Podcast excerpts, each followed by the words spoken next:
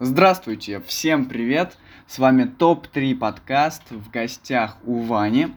Uh, наш подкаст uh, посвящен разной тематике, мы обсуждаем разные темы.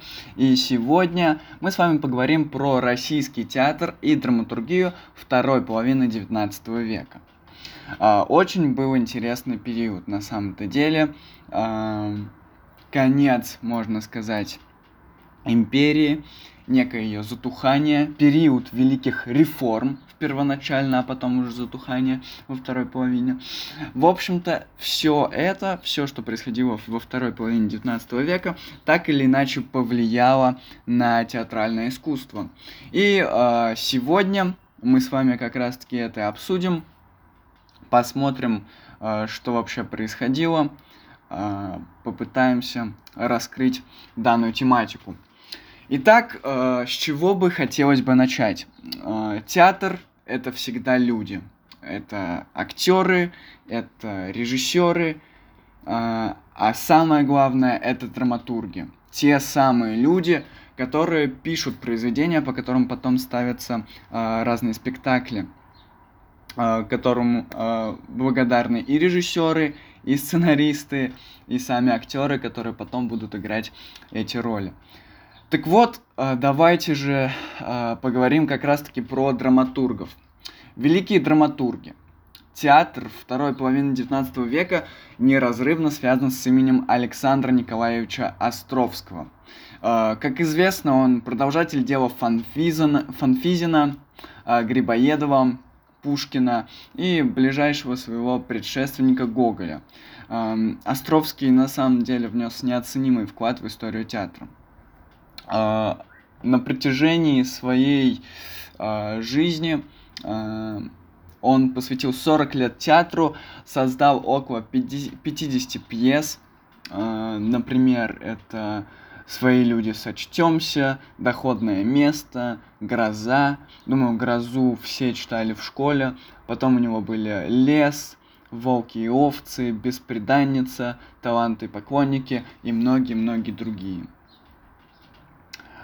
А Островский в 1853 году стал преддверием новой эпохи в театре. А, в общем-то, он был демократом-просветителем, врагом произвола и самодурства, писателем, обладавшим, а, по словам Добролюбова, великим умением изображать резко и живо самые существенные стороны русской жизни. Островский развернул широкую картину действительности, изобразил темное царство самодержавно-крепостнической России, купеческого и дворянского помещичьего быта. Ему, э, как творцу, удавалось в своих произведениях отразить все те проблемы, которые так или иначе возникали и сувствовали в России того времени. Э, и справился он с этим весьма и весьма недурно. А, на его, а, в его произведениях всегда отражались а, самые острые, самые значимые вопросы жизни как дворян, так и крестьян.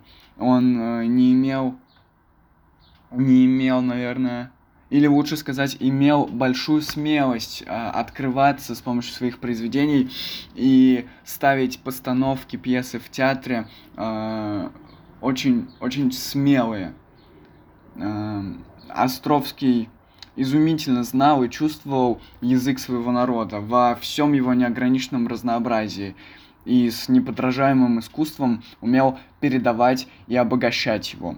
Э, по заслугам он стяжал себе славу чародея русского слова. Это не я сказал, так написано во многих статьях об этом великом драматурге. Островский э, не был избалован благовением начальства. Он, э, естественно, подвергался цензуре, потому что говорил, э, в общем-то, правду. Драматическая литература находилась под двойным гнетом. Пьесы, зависевшие от общей цензуры при печатании, требовали специального разрешения при постановке на сцене. То есть, перед тем, как напечатать, сама пьеса подвергалась цензуре, а потом, когда ее хотели уже поставить, она снова подвергалась цензуре. И очень сильно резали произведение. Театра... Театральная цензура, она была еще придирчивее, чем общелитературная. Воздействие театра на общество правительство опасалось даже в большей степени, чем влияние литературы. Поэтому не раз Островский, как и многие другие драматурги того времени, да и что уж скрывать современности, становились жертвой цензуры. Не стоит забывать э, многозначный вклад Михаила Евграфовича Салтыкова-Щедрина э, в драматическую литературу. Э, в центре его драматического творчества стоит «Смерть Пазухина», опубликованная в 1857 году. Изображая в пьесе э, жестокую, э, не гнущающимися никакими средствами борьбу из-за наследства богатого купца, он раскрывал растленные нравы социальной среды, в которой разыгрывается это действие. Пьеса могла появиться на, на сцене лишь в конце 80-х, начале 90-х годов 19 века.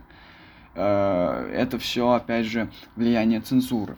А другая большая его пьеса, которая называется «Тени», она остро разоблачала самодержавие и бюрократию, в том числе и либеральную вот эта постановка, она смогла увидеть свет лишь э, в 20 веке. Э, и по существу э, ее сценическая история началась уже в советском театре. То есть, сами подумайте, она была написана, получается, э, где-то в в середине, в, во второй половине 19 века, и только ко второй половине, можно сказать, ко второй четверти э, первой половины 20 века она смогла, э, ее смогли поставить на сцене. То есть это действительно э, того стоит. Uh, все мы, все мы знаем много уважаемого uh, Льва Николаевича Толстого. Э, Лев Николаевич Толстой был не только великим писателем, он также имел, э, получается, возможность раскрыть свои произведения, э, которые он писал именно для театра, для постановок. Из его наследия важнейшее значение имеют «Власть тьмы», «Плоды просвещения» и посмертно поставленный живой труп – Народная драма «Власть тьмы» написана в 1886 году. В ней э, сказался Толстой, проповедник морали, совершенства, непокаяния. Но прежде всего в пьесе виден Толстой как великий протестант, обличитель, психолог, несравненный знаток крестьянства, сумевший показать ужас и тьму задавленной, разоряющейся по реформенной деревне и создавший незабываемые образы людей и народа. Драма Толстого смогла появиться э, на русской публичной сцене лишь э, в 1895 году. Э, его комедия «Плоды просвещения» — это сатира на общественные верхи, э, которые уморительно, просто невероятно были остро э, представлены и противопоставлены, получается, э, крестьянской среде. Ну, то есть э, сравнивал Лев Николаевич э, общественные верхи и крестьянство. Э, пьеса «Плоды просвещения» имеет глубокий социальный смысл. В ней ярко показано угнетенное положение крестьянства, его великая земельная нужда, э, пробуждающаяся готовность к протесту. Ну и завершим, наверное, наш э, разговор о том, а, какой же вклад внесли великие драматурги в развитие а, русского театра в XIX веке Антоном Павловичем Чеховым. А, он замечательный драматург и ну, до сих пор, до сих пор учится по его методикам, до сих пор ставит его произведения. Давайте немного о нем поговорим. Антон Павлович Чехов, он э, первым из крупных, э, получается, его сочинений для сцены был Иванов, поставленный в 1887 году. Вскоре был написан Леший, позже э, послуживший основой для его произведения «Дядя Ваня». В середине 90-х годов появилась «Чайка», на самом рубеже 20 века «Три сестры» и незадолго до смерти автора «Вишневый сад». Драматургия Чехова отразила переживания значительных кругов интеллигенции 80-х, начала 90-х годов и через их общую э, обстановку русской жизни этого периода. Чехов в драматургии выступил как новатор. Отказ от внешних эффектов, предельная жизненность, чуткий психологизм, тонкий лиризм, особенно внутренняя музыкальность, сложное сплетение драматического и комического неподражаемого умения э, экономными штрихами убедительно вскрыть конфликт между порывом людей к чистой, духовной, богатой жизни и окружающими. Их мещанством, э, конфликт между порывом э, людей, э, в общем-то, для Чехова характерно было отразить всю суть э, жизни э, в России. И с помощью его произведений вся эта суть, весь этот глубокий смысл трудной жизни как крестьянина, так и помещика отражается в сценических э, постановках, которые до сих пор можно лицезреть в стенах любых театров не только России, но даже, наверное, всего мира. А Антон Павлович Чехов а, внес э, великий вклад в русскую драматургию и театр. Что ж, сегодня мы с вами поговорили о драматургах. И э, я считаю, разговор выдался достаточно удачным. Э, возможно, вы узнали что-то новое, возможно, заинтересовались и еще почитайте об этом или послушайте другие подкасты. Ну а на сегодня у меня все. Спасибо большое за прослушивание.